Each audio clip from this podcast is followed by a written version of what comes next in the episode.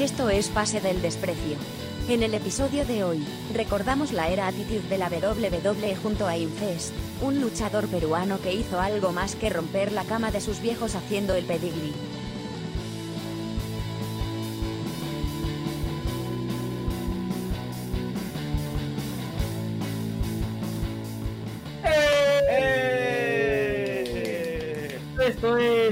Pase del Desprecio gracias a Radio Deport. Hoy tenemos un invitado especial, hoy tenemos además un tema diferente. Hoy nos salimos un poco del, bueno, no, nos salimos totalmente del fútbol y nos ya que, ya que, ya que todo ya que todos los programas este todos los canales deportivos nos están cagando porque tienen invitado pesa a Ronaldinho a Ronaldo Hay que- hay que, es verdad, es verdad, hay que variar un poco el tema, el contenido, así que hoy hablamos de la era Attitude. Si se acuerdan de la WWF, hoy WWE. Eh, y para eso también hemos invitado a un luchador peruano que radica hoy en México, eh, haciendo lucha libre. Se fue a cumplir su sueño, lo está cumpliendo por allá. Así que nada, le quiero dar la bienvenida a Infest. Infest, ¿qué tal? ¿Cómo estás? Gracias por estar acá. ¿Qué tal? Un gusto, un gusto conversar con ustedes y con Pasa el. Desprecio. Y nada, espero que todo salga brutal. Bueno, un eh, luchador coyuntural además. Uh, coyuntural, el nombre Infest, coyuntural totalmente. sí, pues coincidentemente ha caído, ¿no? ¿Cuál Son es, cosas, son señales, son señales. cuál es tu, son cuál es tu señales de- especial, tu especial Infest? ¿Cómo se llama? ¿Tu, tu movimiento especial? Mi movimiento final se llama AH1N1 y estoy en el país donde empezó, donde empezó todo eso. Es verdad, porque no comienza en Estados Unidos la lucha libre. No, en Estados Unidos industrializa, es otro tema. Ah, no, eh, si estamos hablando de lucha libre, empieza en Inglaterra, ¿no? En Pero Inglaterra, claro. no él está hablando Sí. del virus weón. si estamos hablando del virus, el virus sí empezó en, empezó en, En México. en México. ¿no? Claro. El- el- la gripe la- No, la fue. gripe porcina, la gripe porcina era. Así Claro. es. y hablando hablando justamente de eso eh, cómo cómo estás viviendo allá allá todo eso Pues nada, este, estamos echándole ganas, como dicen acá. Eh, estuvimos, eh, estuvimos entrenando la en el momento en el cual no estaba todavía el coronavirus. Ahorita está un poco en para. eh, un poco chapando los, los digamos, el ahorro que teníamos ahí. Y nada, esperando que salga un poco la cuarentena para poder podemos trabajar o si no, trabajar en, en lo que es este, lucha per se, ¿no? sí Bueno, eh, para recordar un poco, tú, como todos nosotros, en, en tu e- época, me imagino que eres más o menos contemporáneo con nosotros, este, en tu época de, de adolescente, preadolescente, eras seguidor también de la WWF. eh, así que creo que, que tanto tú como nosotros hemos sido marcados por la era Attitude. ¿no? ¿Qué, qué tiempo, qué periodo de tiempo comprende la era Attitude? ¿Alguno de ustedes sabe?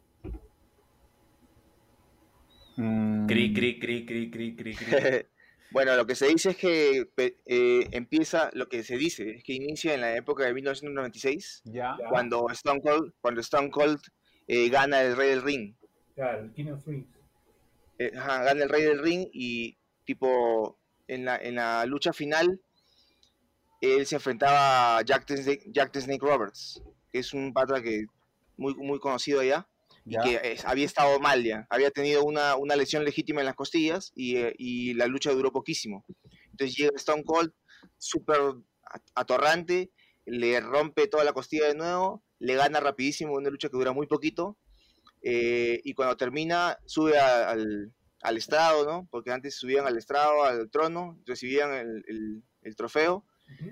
Y hace una promo en la cual habla de que Jaden Roberts ya es el pasado, que no sirve para nada, que lo sa- que saquen esa porquería del ring y que en ese entonces él hablaba mucho de, de los de la Biblia, había regresado con un personaje bíblico Ya. y él agarra y le dice, mira, este, tú hablas de que Juan 3.16, Juan 3.16 te va a salvar, bueno, yo te digo que Austin 3.16 te acaba de romper el culo y ¿sabes qué cosa?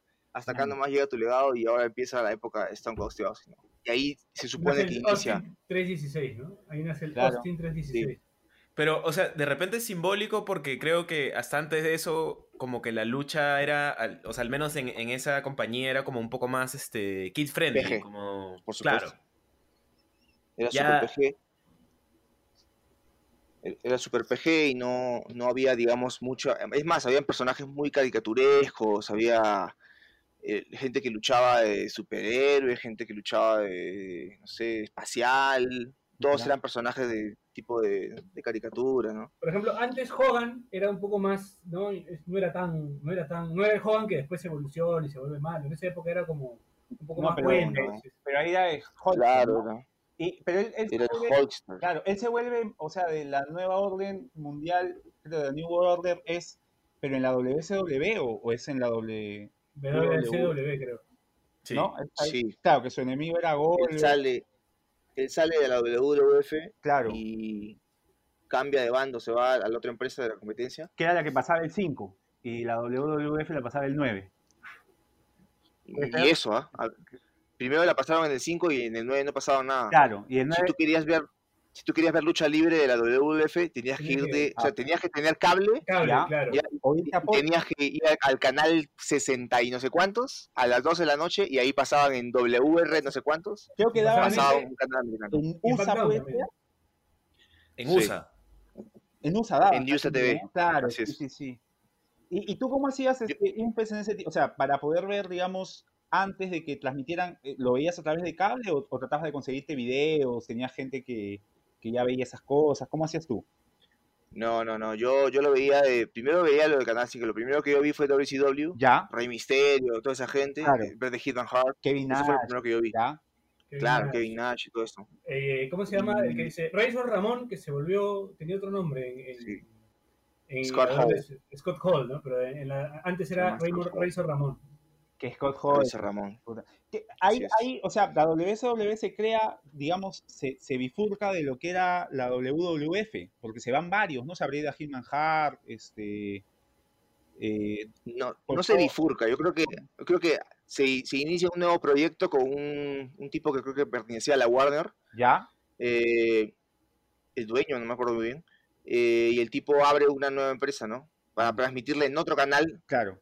En aire- al, aire, al aire libre, al aire- en vivo, ¿no? Y, este, y, y- y contrata varios elementos, varios talentos de la WWF. Claro, porque hasta Ric Flair creo que empieza a aparecer en la WSW, ¿no? Este, Sí, claro. Sting, sí, me acuerdo que Sting era uno de los más, de los más, de los más importantes en la WCW. Ah, pero, pero, pero cabe resaltar de que la WCW ya existía desde antes de que empiece el programa. Ah, o sea, se- creo que se llamaba WW, no no, no me acuerdo muy bien, pero existía ya ¿no? un poco antes y de ahí lo pasaron, o sea, por, por, por televisión y su, la época de su apogeo fue cuando contrataron a esas estrellas, esos talentos de la Ah, maña, maña.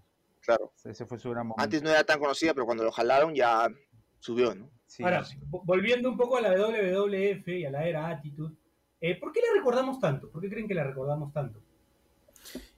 Yo creo que, yo creo que tiene que ver con lo que decía Infes de.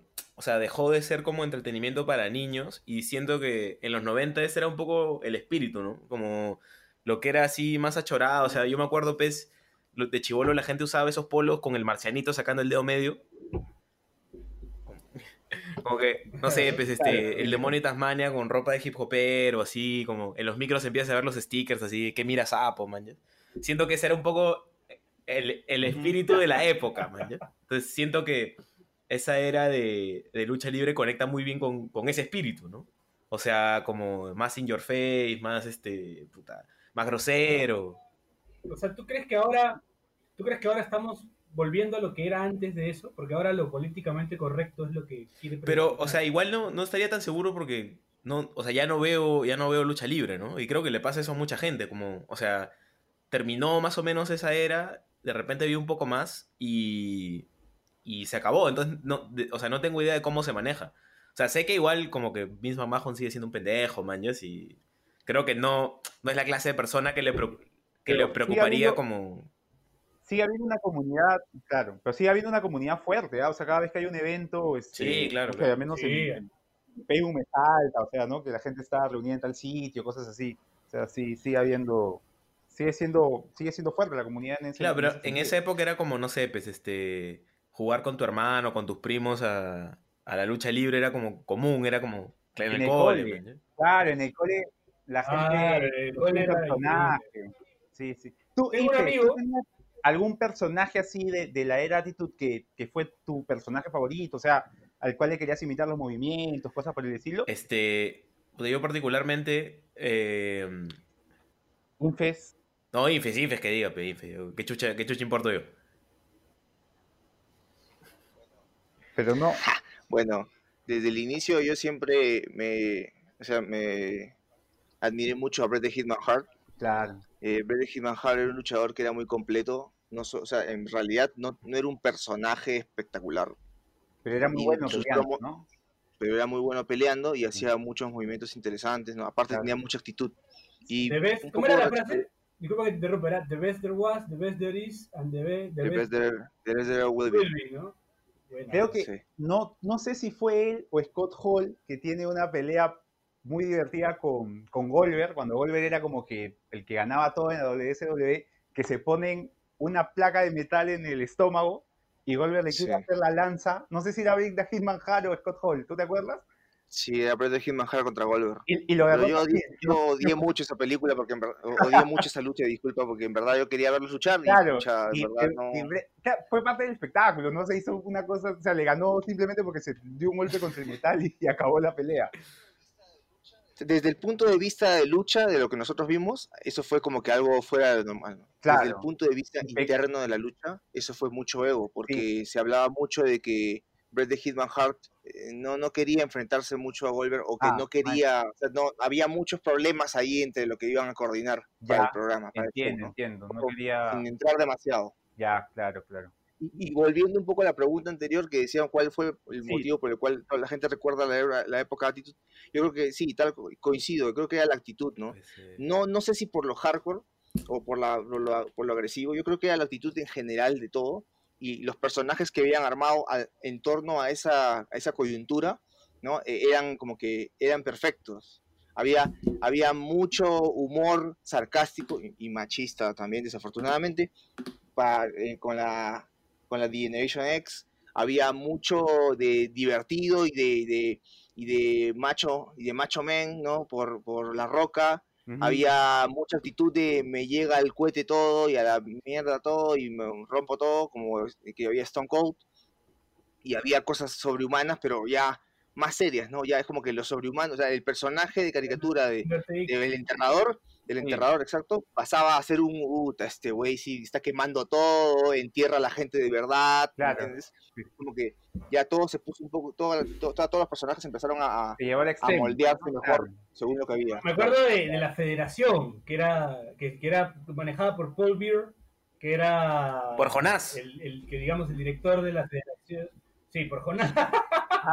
y, y me acuerdo también que, que por eso más o menos ese fue mi acercamiento, mi primer acercamiento a, a la WWF, que me acuerdo en esa época.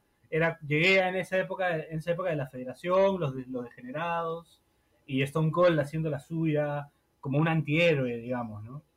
¿Cuáles fueron los acercamientos que ustedes tuvieron a tu Infest y los demás? ¿Qué recuerdan?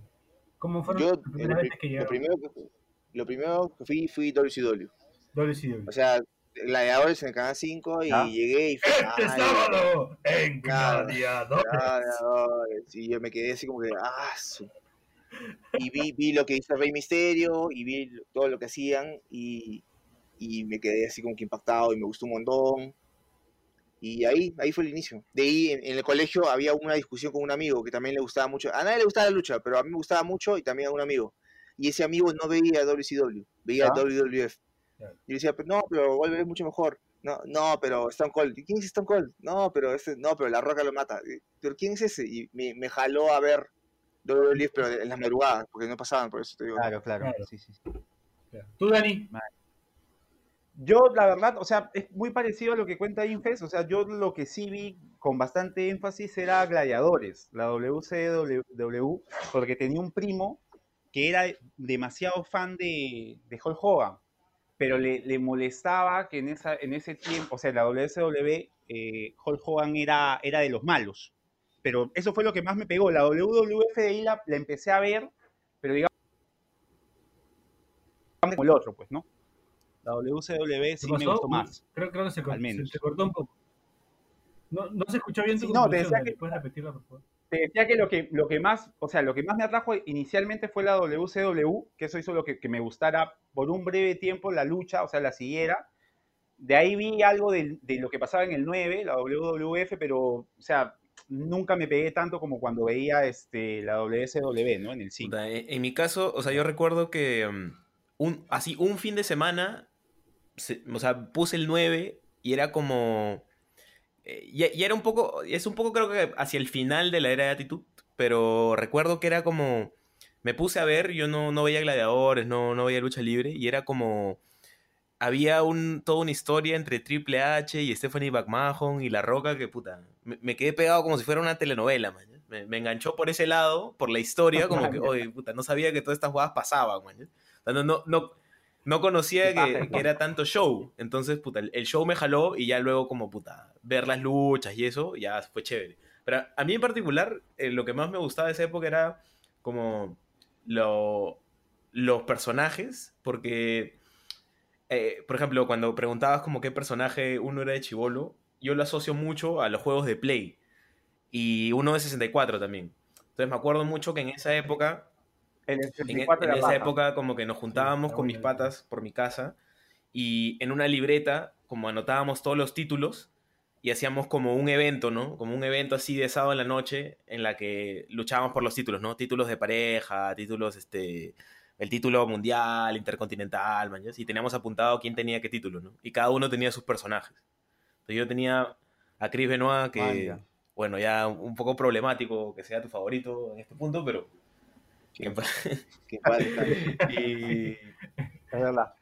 Sí, Pero sí. tenía buenas, buenas llaves, ¿ah? el cabezazo Y aparte- era increíble. Él era del grupo de, de Di Malenko, de... Sí, de Di Malenko. ¿no? Era- eran Los cuatro caballos. claro, Los eran, cuatro caballos. eran, o sea, luchadores bien técnicos para pelear, ¿no? O sea, eran Sí. súper buenos, o sea, todos, sí, sí, sí los recuerdo. La gente en verdad los veía como, como cuatro luchadores que estaban bien agarrados ¿no? y chambeaban bien, pero en verdad, eh, para ese entonces, Malenko, Benoit habían tenido un background increíble. Ya habían luchado Japón en también. México, eh, Malenko había luchado en, en Japón, Benoit también. Claro. Es más, Benoit había utilizado máscara y se llamaba Pegasus Kid y la había perdido, la había luchado con máscara en Japón y en México y en México la había perdido. Man. O sea, ya tenían todo, ya tenían un, toda una historia bien larga de varios años y recién llegaron ahí como que O era- sea, era- lo ven como la gente, la- la claro. NBA, man, ya. por eso por eso que los respetaban tanto, ¿no? Es como que tú dices, ¿por qué estos, esos, cuatro, esos cuatro tipos son chiquitos y, y- son normal, ¿no? Claro, Pero en realidad Malenko y Benoit eran Y señores. justo, luchadores. justo eh, enganchando un poco con lo que decías que, o sea, el, el cambio de, de- del contenido en la lucha, eh, o sea, yo recuerdo muchas historias demenciales así de esa época. Por ejemplo, hay un video que, que vi hace poco en Twitter del Big Bossman choreándose el ataúd del viejo el Big Show. O que el se aparece, se aparece en el funeral y amarra el ataúd a su carro y empieza a correr y el Big Show se tira sobre la- el ataúd de su viejo, man. Entonces como que ya todo llegó a un nivel de absurdo que, Sí. puta, te jalaba bastante eso, ¿no? O sea, más allá de las luchas. Llegó un punto donde lo consideraban Claro, claro, basura. Ah, sí. Sí. O sea, Sí, Magali, Magali y lucha libre. Hubieron. Sí, en verdad. No, en verdad. Había. Yo recuerdo haber visto un, un ángulo. Ángulo se le llama cuando hay uno, este, una de estas. Una pequeña historia, ¿no? Eh, recuerdo haber visto un ángulo en el cual eh, eran como cuatro chinitos y tenían una sobrinita que era japonesita también. Y Ya. todos ellos eh, odiaban a Balvin. Claro, vale. Ah, ¿Se acuerdan de. Balvini? Sí, claro, el, el- que, el que era como el actor porno. Claro, El- y entraba el con money Balvinita. shot, el money shot. Entonces todos lo odiaban a Balvini. Sí, y, y los tipos agarran y le dicen, este, no, que, que te odiamos, no sé cuánto. Y detrás de Camerino, Balvini se estaba levantando la primita de los japonesitos. Cuando los japoneses se enteran, lo agarran en la ducha y le quieren cortar el pito. man, ya. Y, todo, y, y hicieron una lucha para ver si le cortaban o no le cortaban el pito. Una, una cosa que no tenían que ver. O si no, había otro ángulo en el cual este el eh, Triple H se, se levanta a la mamá muerta de no sé quién, ya eso fue terrible. Sí, sí. Terrible.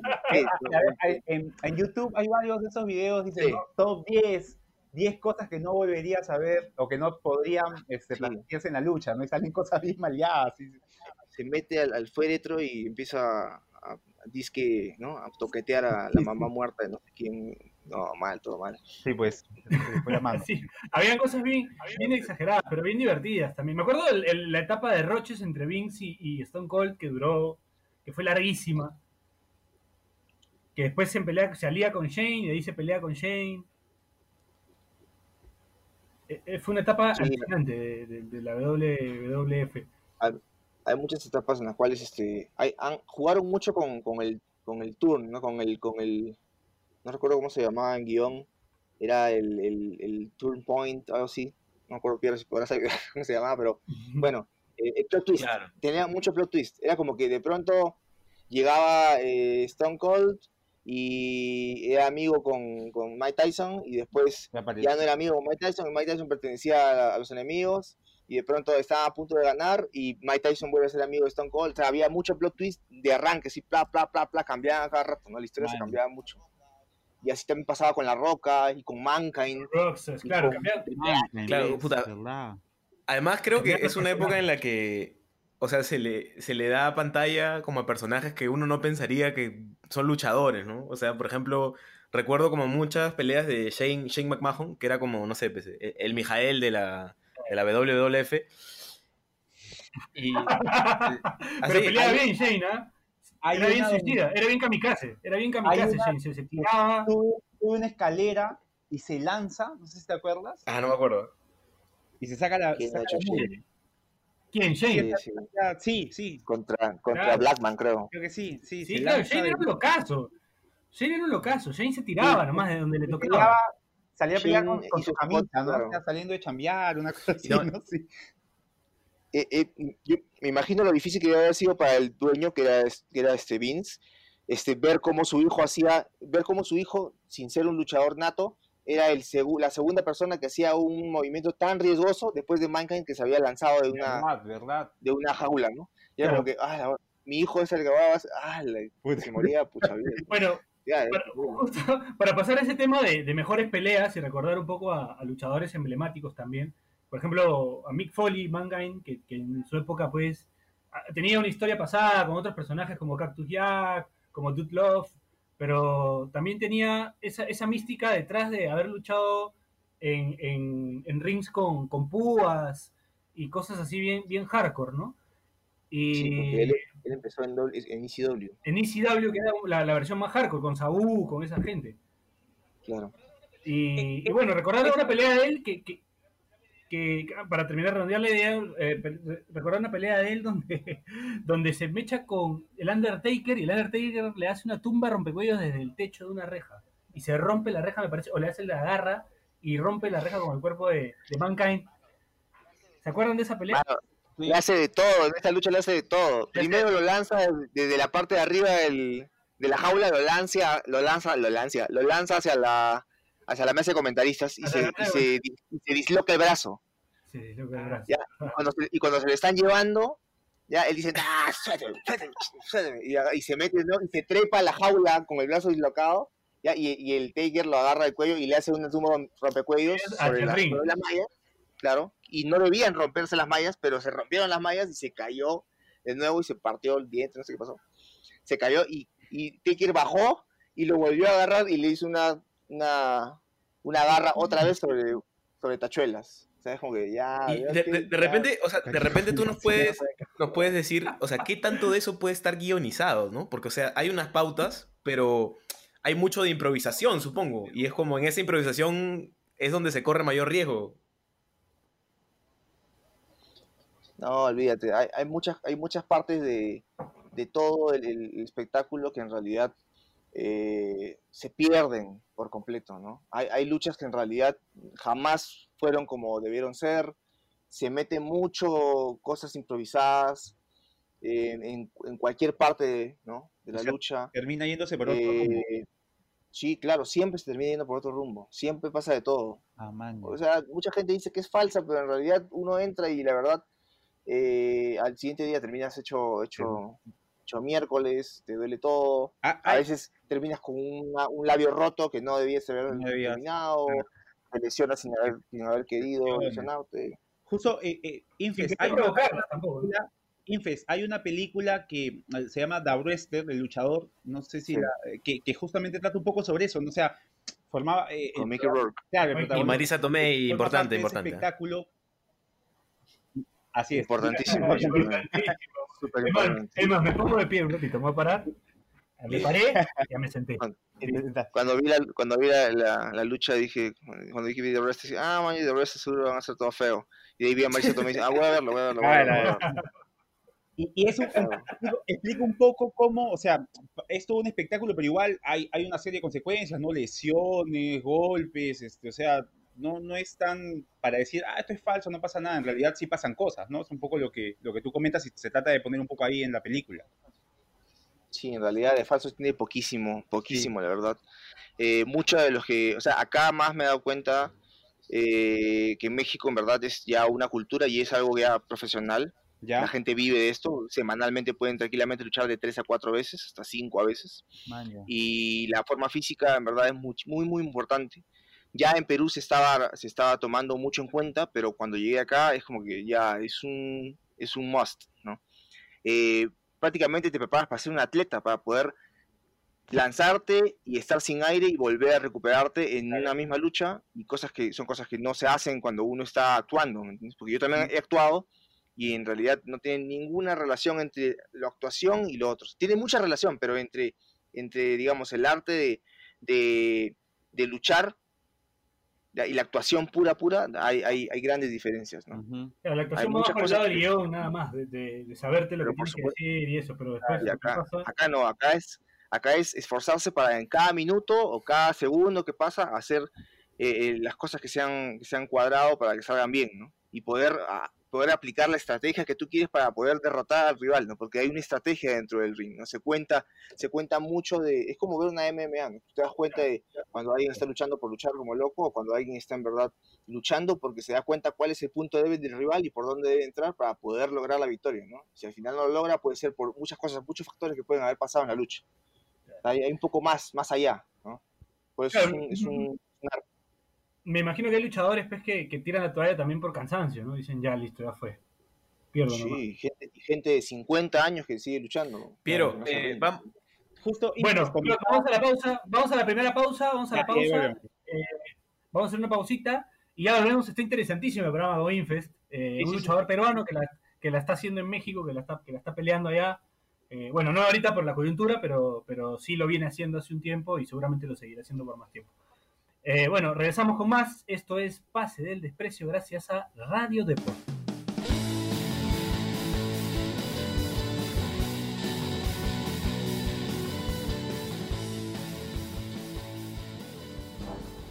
Pase del Desprecio presenta El Modo Carrera de Daniel Aliaga. Ya con Bundesliga, pero todavía sin Liga Peruana, arrancamos el desarrollo de la serie modo carrera Queens Park Rangers Levander de Luxemburgo al más puro estilo de PDD, número uno actualidad. Seguimos en zona baja, aún no en la zona de descenso, pero muy posiblemente empecemos a disputarla. Número dos, refuerzos. Como no nos va bien en ataque, hay una opción con Martinelli, el joven delantero brasileño, para traerlo a préstamo del Arsenal. La otra opción es el defensor brasileño Miranda para reforzar la zona de la saga. Pero el problema del futbolista que milita en China es el sueldo y posiblemente el coronavirus. Número 3. Perspectivas. Muy probablemente descendamos, pero Chapes a Flor Loco Bielsa, al menos la jugamos. Chao.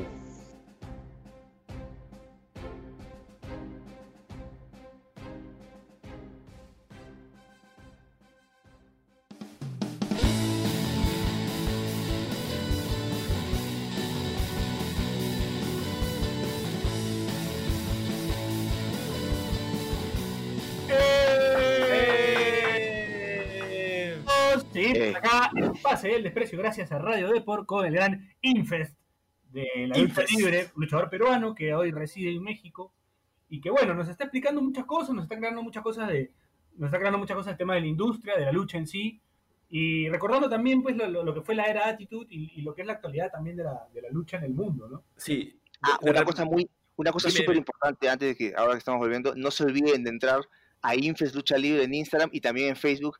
Todas las redes están abiertas para poder eh, consultar, para poder ver un montón de cosas que tengo ahí. Y aparte en mi YouTube, que se llama Infes TV, ahí también pueden encontrar un montón de contenido de lo que estoy haciendo acá en México y de lo que he estado haciendo en Perú también. Además, cuando fuimos a Chile el año pasado, también grabamos un par de episodios de un documental para que puedan disfrutarlo en Infes TV en YouTube o Infes Lucha Libre en Facebook o Instagram. Ahí está. Sí. No se Excelente, olviden, excelente. síganlo a, a Infest en redes. Eh, No, además, justo, justo iba a decir, eh, eh, habría que, ahora que vamos a empezar a nombrar nuestras, nuestras peleas favoritas, que para, para la gente que no, no tiene nada que ver, es como, puta, ahí tienen contenido hasta por las huevas de nuestro amigo Winfest.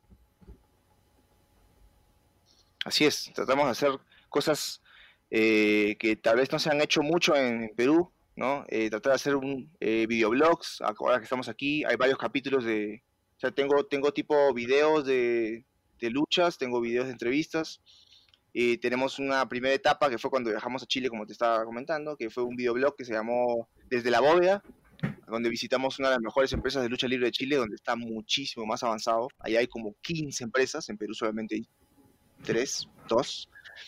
Y pudimos luchar en una de las empresas más importantes, por no decir la más importante de Chile. Hicimos una, serie de capítulos con muchos luchadores conocidos, ¿no? que, a los que pueden ir, pueden ir investigando, porque ahí salen muchos de sus Instagrams y sus redes para poder ver. Y aparte ahora hemos, estamos, estamos empezando con otra nueva etapa que se llama Surviving Mexico, que es un videoblog que habla de todo lo que está pasándome a mí desde que llegué aquí a tierras mexicanas, ¿no? Y este, este es un, el ángulo de, de la pandemia. Sí, el ángulo, no, el ángulo de la pandemia lo he tomado con mucha más tranquilidad, ¿no? He tratado de no ser muy susceptible, no ir susceptibilidades, no decir, ay, me estoy saliendo, o grabar, o grabar cómo la gente está saliendo en la calle, ¿no? No quisiera Claro. entrar a ese punto de debate, así que estoy, simplemente estoy recopilando un poco de lo que grabé cuando, todo, cuando no había pandemia, ¿no? Ahí hace una vez, cuando no había pandemia, claro, era y estoy colocando poco a poco. Sí, sí, porque tengo todavía ahí un, un poco de capítulos grabados, e inclusive llegamos a entrevistar a, a varios luchadores mexicanos conocidos, conocidos en verdad, y que fueron muy amables, En la gente México- ha tratado muy, muy bien. hay mucho, hay un culto importante a sus luchadores, ¿no? O sea, de hecho, este, Sí. el Rey Misterio, eh, el Rey Misterio Junior, es, es toda una, toda una cultura con las máscaras, con todo, es, es una cosa de locos, más, más grande de lo que la gente se imagina, ¿no? Yo te diría que más que el Rey Misterio, te diría más que el Santo. el Santo, y, ¿no? El Santo, y claro. y sí. El Santo, Creo que eso es más, es que ellos, lo que pasa es que Rey Misterio no es mexicano 100%. Claro, es él medio nació gringo. en- en- claro, es como que medio medio, creo que nació en Tijuana, creo que nació en, no sé, es, es más, es como que se crió más en San Diego, si no me equivoco, en Estados Unidos, y, su- sus, y sus familiares eran mexicanos. Entonces él bajó acá a México a, a entrenar y de ahí ya empezó toda su carrera, ¿no? Volvió a México, volvió a Estados Unidos de ahí. Pero él creo que, creo que nació en San Diego, si no me equivoco. Está rica la galleta, Piero. Lo he hecho. puta, me provocó un poquito de- Claro. de- ¿Se escuchó? ¿Se escuchó? No. Me da un poquito de shock, man. De ahí cortan. pues. Ah, tu, ah, ya, ya, tu, tu favorito. Este, no, justo vamos a, vamos a recordar tal vez las mejores peleas de, de esa época para nosotros. Este, yo quiero Oye, empezar hablando porque... ah, disculpa, hablando sí. de galletas, acá en México hay cantidad de dulces, puedes creer, así es imposible ir a la tienda y no ver la cantidad, hay como cinco sabores de Doritos, hay cuatro sabores de Ah, mierda. hay, eh, te- hay- es increíble, hay, hay, hay otro tipo de Doritos de otro eso, hay como cuatro, hay galletas, pero Además- cantidad, Además dicen que es el país es, que más, es uno de los países que más gaseosa consume por persona. Sí, sí. Eh, hay, hay, hay, qué bestia, hay un montón, hay gaseosas de todo tipo, hay jugos, hay refrescos, hay varios sabores, Hay de aguas de Jamaica que sabe a limón, pero es de tamarindo también. Alucina que no he visto, no he visto refrescos de, de- de tamarindo. Hay un refresco que se llama Boeing, hay otro refresco que se llama Jarritos, hay, hay sangría, o sea, te venden la sangría con sabor a sangría, o sea, es sangría, pero sin alcohol. Ah. Hay, hay muchas cosas muy extrañas acá. Una, una tasa de obesidad más alta que la caída de Mankind ahí en, en México. Sí, en verdad. es- Estaba justificado ñoño. Estaba justi- No, olvídate. chao. Y ahora más, ahora más. Bueno, eh, volviendo un poco a, a luchadores emblemáticos, mejores peleas. Luchadores emblemáticos, por ejemplo, yo en altar lo tengo Stone O Cold. mejores peleas, pego, huevón, hace rato estoy diciendo. Las mejores peleas, ya, este. Ya hablé, ya, ya hablé yo la de, la de. Ya hablé yo, pe huevón, la de. La de. La de Mankind, la de Mankind con el Undertaker. Ya, ese es uno, pues ese es uno. Ya, otra. Lo que pasa es que A mí hay una, hay una lucha que dicen que, o sea, por eso decía al inicio, dicen que empezó cuando fue el rey del ring, el Stone Cold. Pero algunos dicen de que en verdad la verdadera era de actitud empezó cuando luchó Bret the Hitman Hart contra Stone Cold. Esa- ese fue un roche antiguo, ¿no? Que, que Stone Cold creo que le rompió algo al Bret a Hitman Hart. O no me acuerdo bien, pero un, Al- un lo, roche. lo inverso, lo inverso. Ah, a- Stone Cold eh, se corta, se corta la, la frente, se corta en, una en un movimiento ya, y Bret the Hitman Hart le hace, una, le hace su llave, pues, ¿no? La de francotirador, o como le llamen. ¿no? Y este... Y Stone Cold se pone a sangrar, y, hace- y se hace todo un charco en el suelo de sangre. Un charco de sangre. Y, y se supone que debía- tenía que tapear, ¿no? Porque ya estaba ahí, pero Stone Cold en vez de tapear, aguanta y se desmaya. Y se queda ahí dormido en, en su pra- en el charco de su propia sangre y el, y el árbitro paga todo. Y como que ahí, a partir de ahí, que era algo que no se había visto antes, era sangre en vivo en un evento, ¿no? Eh, a partir de ahí dicen que empieza la era de la, de la actitud, Ah, buena esa, no me porque eso fue algo brutal. Está en YouTube esa pelea, Deberían. ¿no? Claro, sí, Hart deberían verla, ¿verdad? Bret Hart contra Stone Cold Es para, brutal. para todos los Es brutal. Yo nunca. Sí. Yo, yo chapé a Bret Hart cuando estaba ya en WCW, pero esto fue antes de que, de que llegara. Después de, este, de esa lucha, Bret Hart. O sea, Bret Hart entra a esa lucha como, como un, el, el ídolo de los niños. Ah. Y Stone Cold como la peor basura. Y después de que Bret Hart le haga eso, ¿no? Eh, Bret Hart sale como el peor maldito bastardo del mundo. Y con la bandera de Canadá. Y la gente lo odia. Y Stone Cold sale como. Se va para arriba, ¿me entiendes? Claro, Sale como el antihéroe. claro, ese lo Y entiendo. ahí cambia todo. Sí, cambia todo por completo. Porque Stone Cold ya empieza a ser el, el- la- el que la gente quería y, y Bret the Hitman Hart empieza a ser odiado porque empieza con su facción canadiense de nuevo. Y después se va. Y después de esa época ya e- encuentra yo la que consideraría la segunda, no, no consideraría la segunda, creo que consideraría una de las más importantes, que es el Montreal Screwjob. ¿Han escuchado de eso también? No, No, no, no. El, Montre- el, el Montreal Screwjob es una lucha en la cual eh, Bret Hitman Hart ya tenía un contrato pactado con, con la WCW Ya, para, para irse. ajá. Pero en ese entonces era, era campeón de la WWF. Y, y di- di- digamos, anteriormente ya había pasado que luchadores que eran campeones en WWF se habían ido por contrato al siguiente día a la WCW. ¿Ya? Y, el- y lo peor que había pasado era que una de las campeonas de mujeres ya había agarrado el título en vivo en el, en el programa de WCW y lo había botado a la basura, a la basura, al tacho. Ya, Man, Porque se llevaban los títulos a su casa. claro. Entonces ella había, como el siguiente día acababa su contrato, ella había cambiado y había llegado en vivo y había lanzado el título de mujeres de WWE y lo había tirado a la basura. La peor vergüenza que había pasado Vince. Y para que eso no se repita, él le dijo, le dijo a, a Bret Hitman Hart, escúchame, está bien, yo te quiero mucho y cuando te vayas a la WCW, todo ok, ya, pero quiero que pierdas el título. O sea, quiero que termi- acá o termine sea, el no, título. no puede hacer eso, claro. Y- y- exacto. Y él agarró y dijo, ¿pero tú confías en mí o no? Digo, sí confío en ti, pero quiero, entonces confía en mí. Y, y Vince le dijo, ya, está bien. Y se, dio la- se dio el evento y se dio la lucha entre Bret the Hitman Hart como campeón, porque Bret the Hitman Hart se quería ir a otra empresa como campeón, Ya. pero dejaba el título. Sí, eh, Bret the Hitman Hart contra Shawn Michaels. Ya, ¿ya? Y hacen toda la lucha y al final de la lucha Shawn Michaels le hace una llave y el árbitro mira, ¿ya? obviamente Bret the Hitman Hart no estaba tapeando, pero el árbitro hace como si estuviera tapeando y termina la pelea. Chucha, Y dice, ya, gan- ganó Shawn Michaels. Y, y Bret the Hitman Hart se queda como que, ¿qué? ¿Qué pasó? Y Vince en el borde del ring le dice, disculpa, le dice, disculpa. Discúlpame, pero tengo que cuidar mi negocio. y, y the Hitman Hart se molesta porque él no, no debió haberlo, o sea, perdió, pero por, por, Claro. por decisión del árbitro Ajá. injustamente y agarra y se, se recontra molesta y Shawn Michaels, el árbitro se va corriendo. Eh, Shawn ¿Y todo Michaels eso, se queda ahí. todo eso se ve en la transmisión? Todo eso pasa en vivo en un evento en el, Sí, en- en el Montreal Screwjob. En el Montreal Screwjob en el 1997, ¿no? Estoy viendo ahí, 9 de noviembre de Claro. 1997. Pues es- Pero también es se da que, es un historión. Y se da que Claro. Hitman Hart en el 2010 regresa y habla con habla No, con, con Shawn Michaels, ¿no? Hace un poco de show también. Sí, sí. A, a partir de ese punto, Shawn Michaels se convierte en el, en el bastardo más odiado de toda la. WWE. No, Y utilizan todo ese, ese odio, ese hit, ¿no? Para que se enfrente a Stone Cold. Claro. Entonces es, toda una, una lo- se, se arma toda una locura. Claro.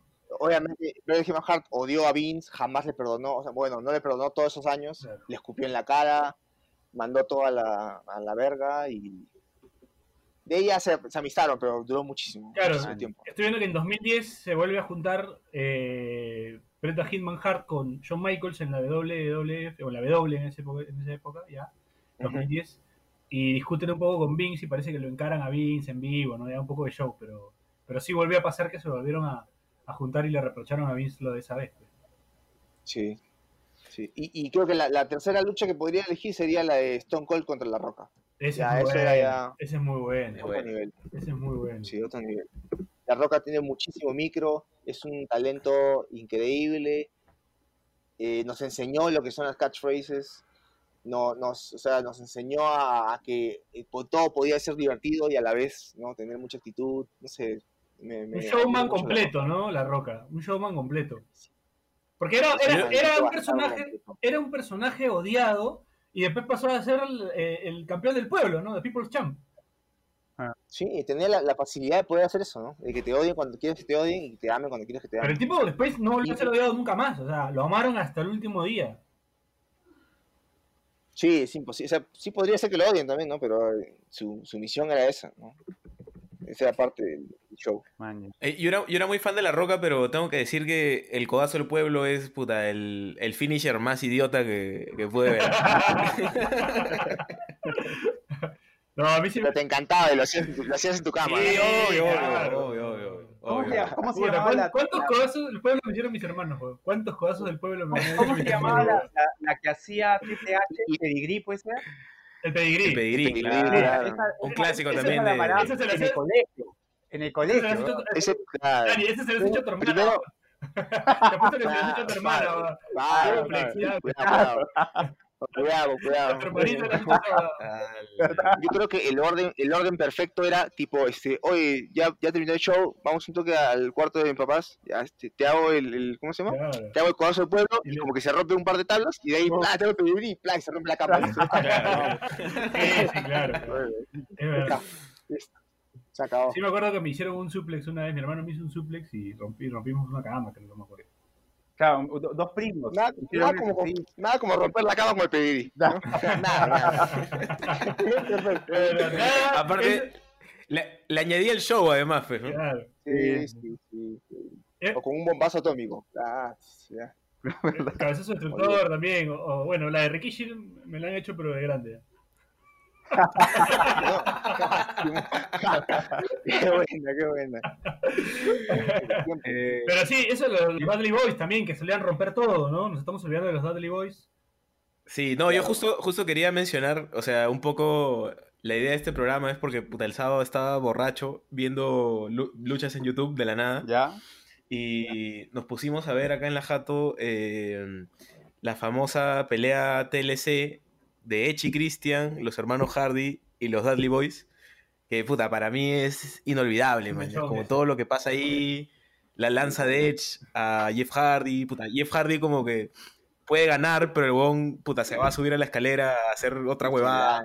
Se claro. Es una locura, es una locura. Y, y una buena combinación de, de parejas, ¿no? Porque todas tenían como su gracia. Claro. Sí, dicen de que esa época también, la época de la actitud, era la época que pudo trabajar mejor la división de parejas. Nunca ha sido tan buena como estuvo ahí. Bueno, no, no- nunca sería algo malo decir, pero no, nunca ha estado tan buena como estuvo en ese momento. Tenía mucha, tenía mucha sinergia, los luchadores eran muy buenos, eran muy técnicos además. Hay que destacar de que no solo la, la etapa de la WWF Actitud era buena porque tenía guiones fuera de lo común. ¿ah? En verdad, en esa época estaban de los mejores talentos que podía haber en el mundo, estaban luchando en el WWF. Había muchísimo talento, tanto gente de tamaño como gente baja.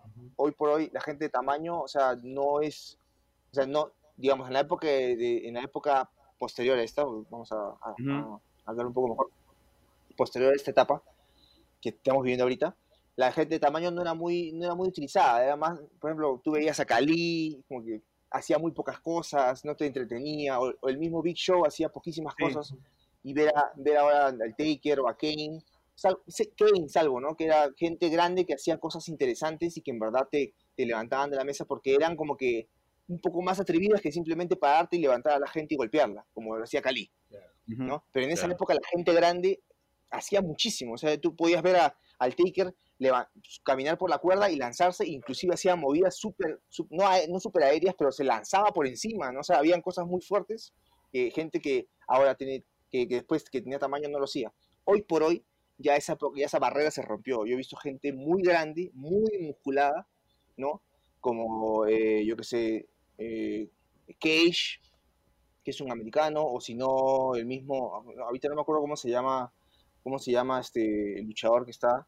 Creo que es algo como Cruz, Apollo Cruz, ya es un tipo que es, tranquilamente podría ser fisicoculturista o podría dedicarse a la alterofilia o podría dedicarse a estos, y sin embargo hace, Puede hace mover. moonsault, hace mortales y hace muchas cosas, o sea, ahora ha, ha nacido una etapa de la época de luchadores híbridos, ¿no? Claro. que son luchadores o muy grandes, que hacen muchas cosas aéreas, o, o luchadores eh, delgados, pero marcados, y que también hacen cosas pesadas, ¿no? O sea, ya hay, hay mucha hibridez en, en la lucha hoy en día. Yo creo que al- algo bonito de esa época también era que incluso como las peleas que no eran estelares podían tener como cosas, cosas bacanes, ¿no? O sea, me acuerdo mucho las, las peleas este, hardcore con Hardcore Holly, Crash, este, Blackman, este, Al Snow, como... puta, Al Snow estaba Pero, o sea, claro, empezaba el evento y digamos la, la pelea más monce igual te sacaba algo chévere. pues, ¿no? Sí, Me acuerdo Rikishi, de Kishi también. Scotty Tuhori. Great to Hori, El, Claro. gran, el gran Master Sexy. Sí, o sea, la, la gente quería que ganaran y sin embargo no eran los luchadores del mundo, ¿ah? Y tranquilamente, simplemente por divertirse, querían que ganaran. Y, y los, ponían a- em, los llegaron a poner en un momento en peleas estelares también. ah, O sea, ascendieron bien. pero Ese, ese trío, Rikishi, Scotty Tuhori y el gran Master Sexy. Y, y. Y eso pasa con el, con y el de, la- business, el y de las mujeres en la lucha, ¿fue, digamos, China y alguna más tuvo tanta relevancia como ella, este, Infes? ¿O Lita, pues, Eh, ¿no? Lita. Sí, Lita, Lita en esa época, ¿no? que, era, que peleaba antes- con los, con los Hardy, ¿no? Si mal no recuerdo. Claro. Claro. Claro. Creo que China, China ha sido la, no sé si la única que ha ganado el campeonato intercontinental de, de hombres. China. Man. Anterior a China hubo otra, sí hubo otra. También luchó con hombres. ¿Ya? Man. Era una, era una morena, no me acuerdo ahorita cómo se llamaba, pero también. Y también estaba Luna Bacon. Y Luna era también, era, la veías era súper creepy porque también estaba súper musculada y, y también era, era dura como China. Pero no duró mucho Luna Bacon. Man, ya. China sí. China sí, ¿no? Inclusive llegó a, sí, China sí duró muchísimo. Antes, inclusive, eh, en la época post WWE, porque WWE es, para contar un poco de la historia, WWE es la unión de muchas empresas pequeñas de Estados Unidos. Ya. Ah, ok. Que el, que el papá de Vince no quería eh, comprar porque quería respetar cada territorio y que Vince le llevó al cacho y las compró.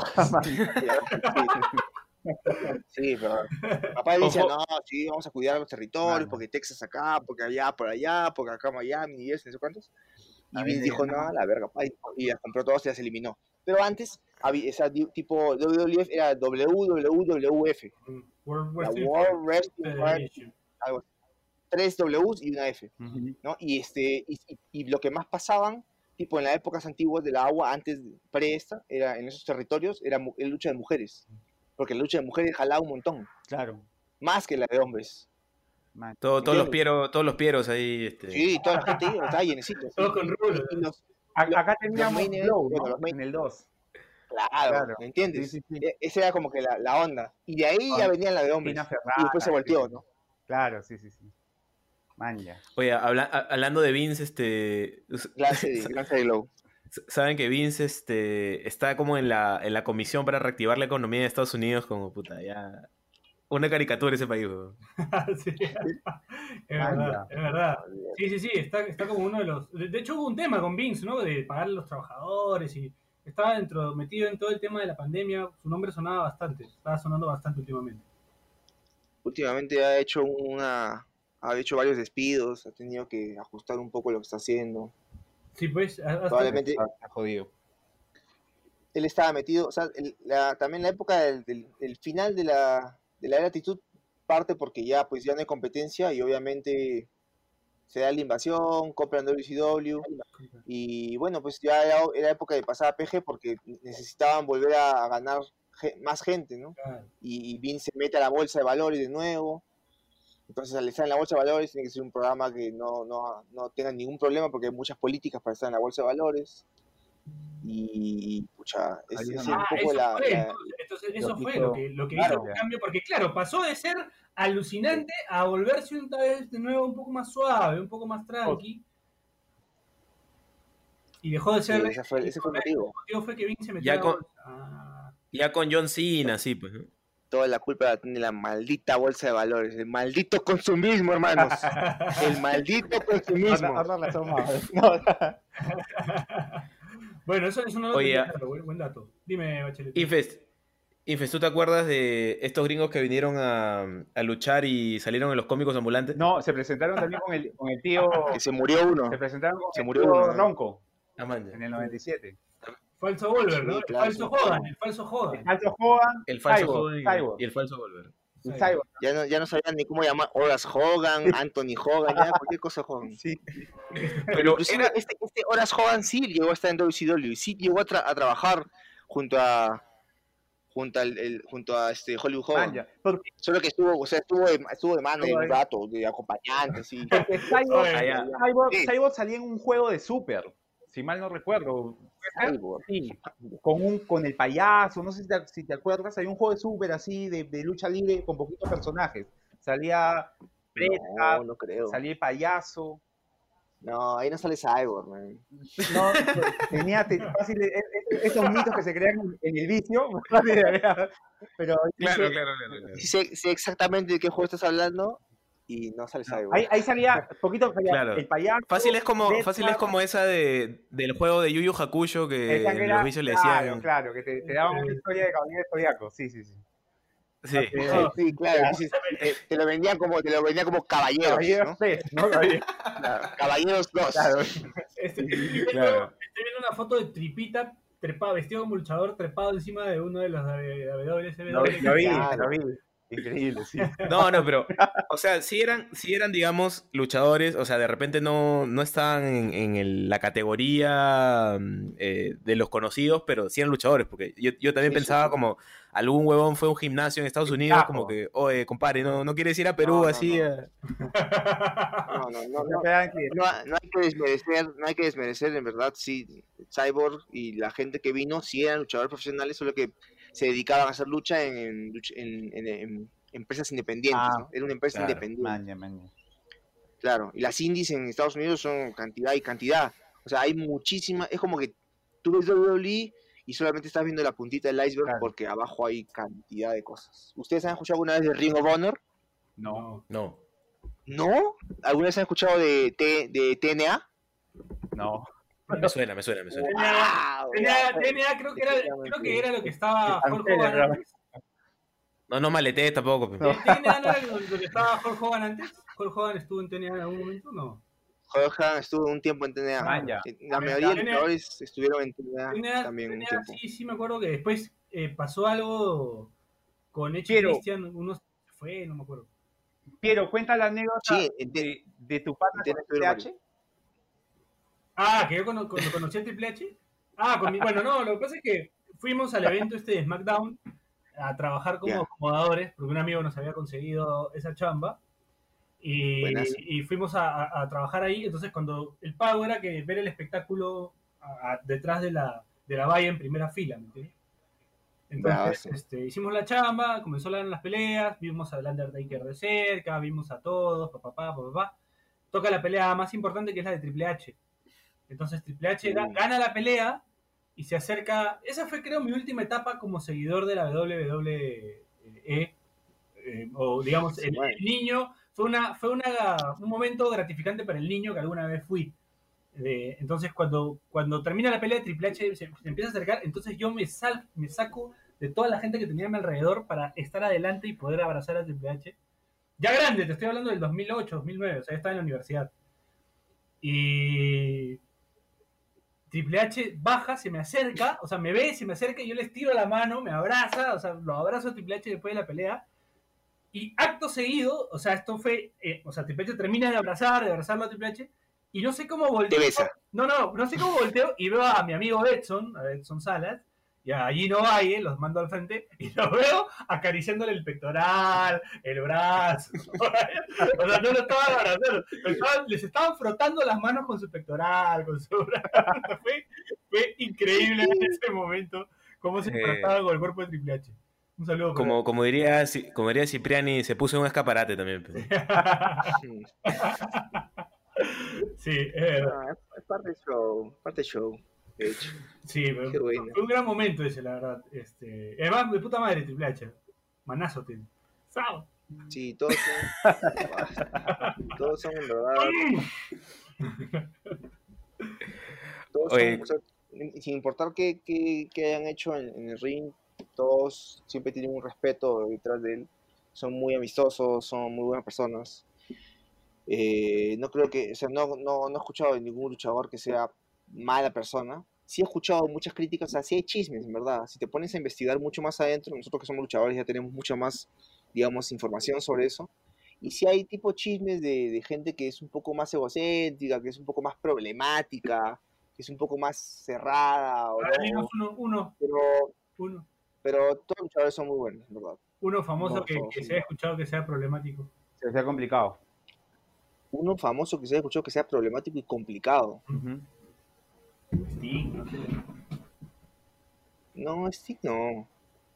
Sting no era problemático y complicado. O sea, yo no los conozco en realidad, pero sí he escuchado, sí he visto videos. Sí, eh, eh, creo que los que son, los que hacían más hardcore eran como que complejos, ¿no? Por ejemplo, hay, hay un tipo que se llamaba New Jack, que en verdad era súper complejo. Y a pesar de eso, eh, tenía mucho respeto. No, Sabu no era complejo. Porque después hay, No se dice. hay un momento en el que es W, SmackDown, Raw y después pasó a ser este, ECW. ECW, ¿no? Los tres, los tres programas.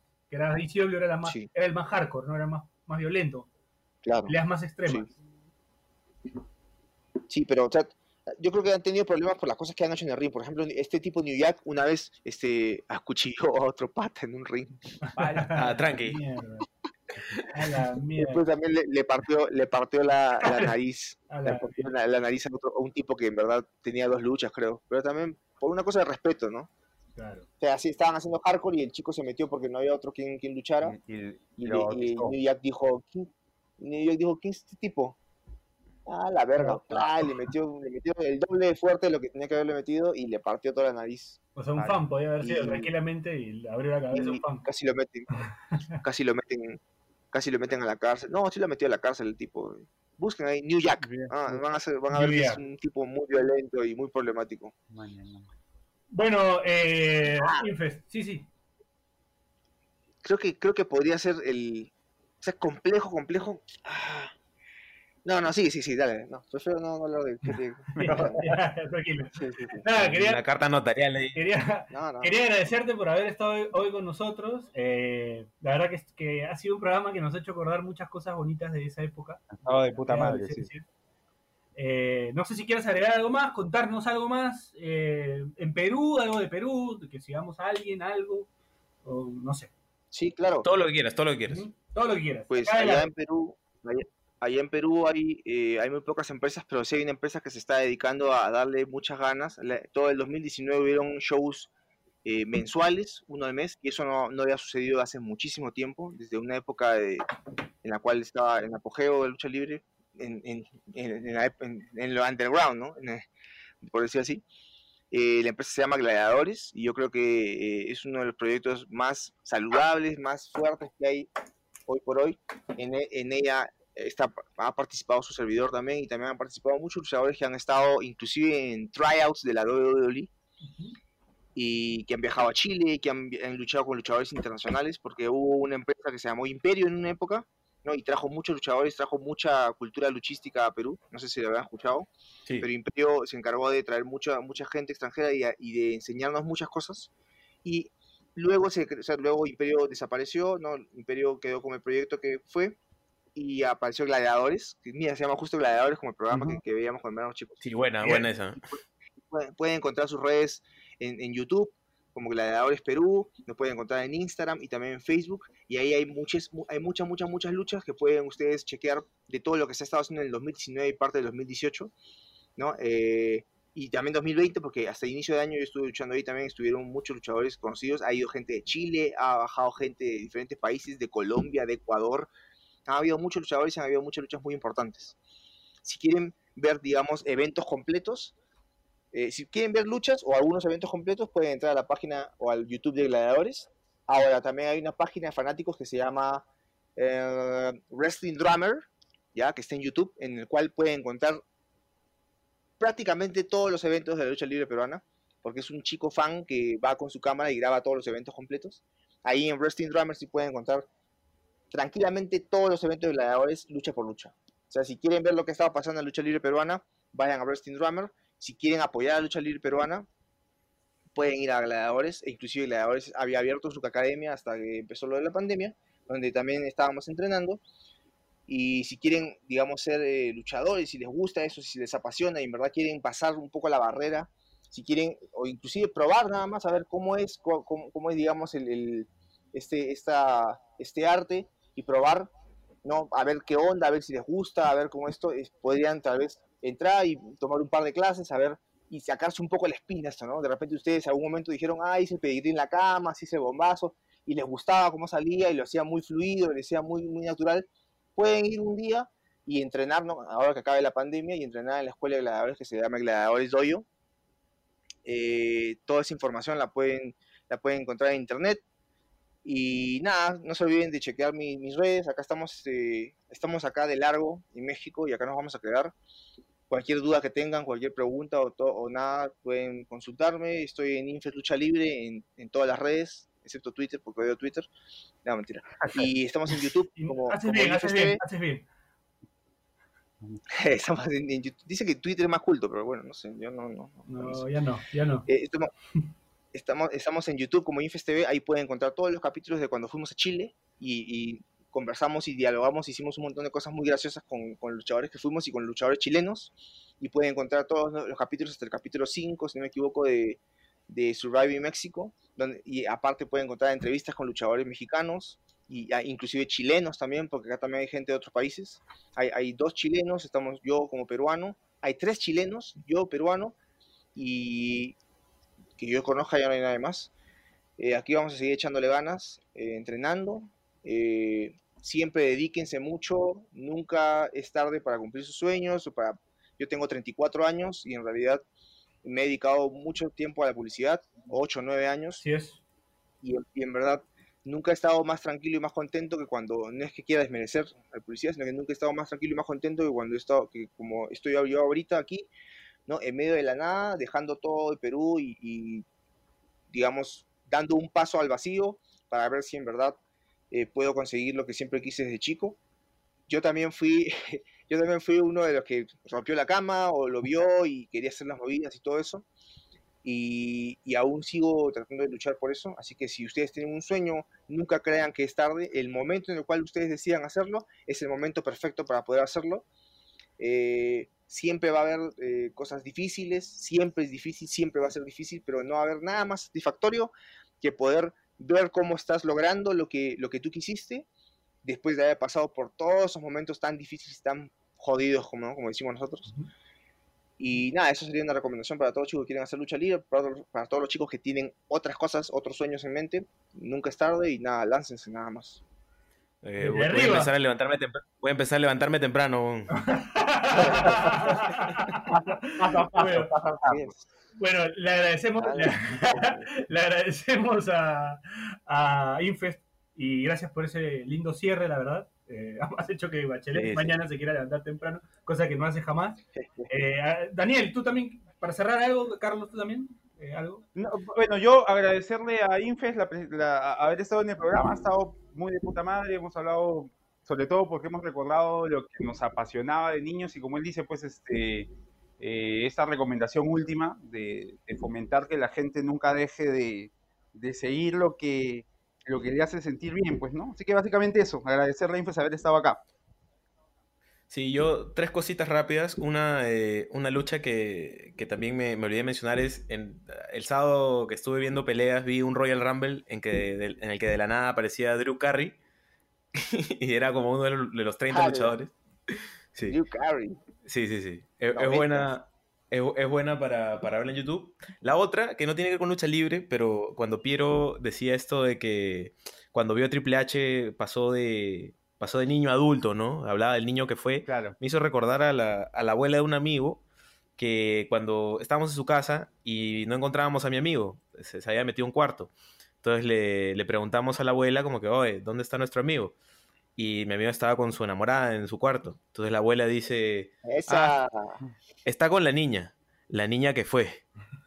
Y eso fue lo que, eso fue lo que me hizo acordar Piero. Sabia, sabia, Y, y ter- y tercero, eh, nada, que renuncien a sus agencias de publicidad. Por dos. bueno, es verdad, yo tuve la oportunidad de, de conocer a Infest eh, como jurado, gracias a un amigo común, un compañero de trabajo, mío, eh, en, en Cibertech, me, me parece, hicimos de jurados ahí un, eh, un concurso de publicidad interno que había hecho como profesor este, ahí en, en un curso que llevaba él. Bueno, nada, recuerdos. Eh, agradecerte, Infest. Eh, bueno, nos escuchamos la próxima semana. Esto fue Pase del Desprecio gracias a Radio Depor. Chau, chau, chau, chau, chau, chau, chau, chau. Chau. Chau. Si te cagaste de risa, suscríbete a Pase del Desprecio en Spotify, Apple Podcasts, Google Podcasts o en donde sea que nos escuches. Sé consciente.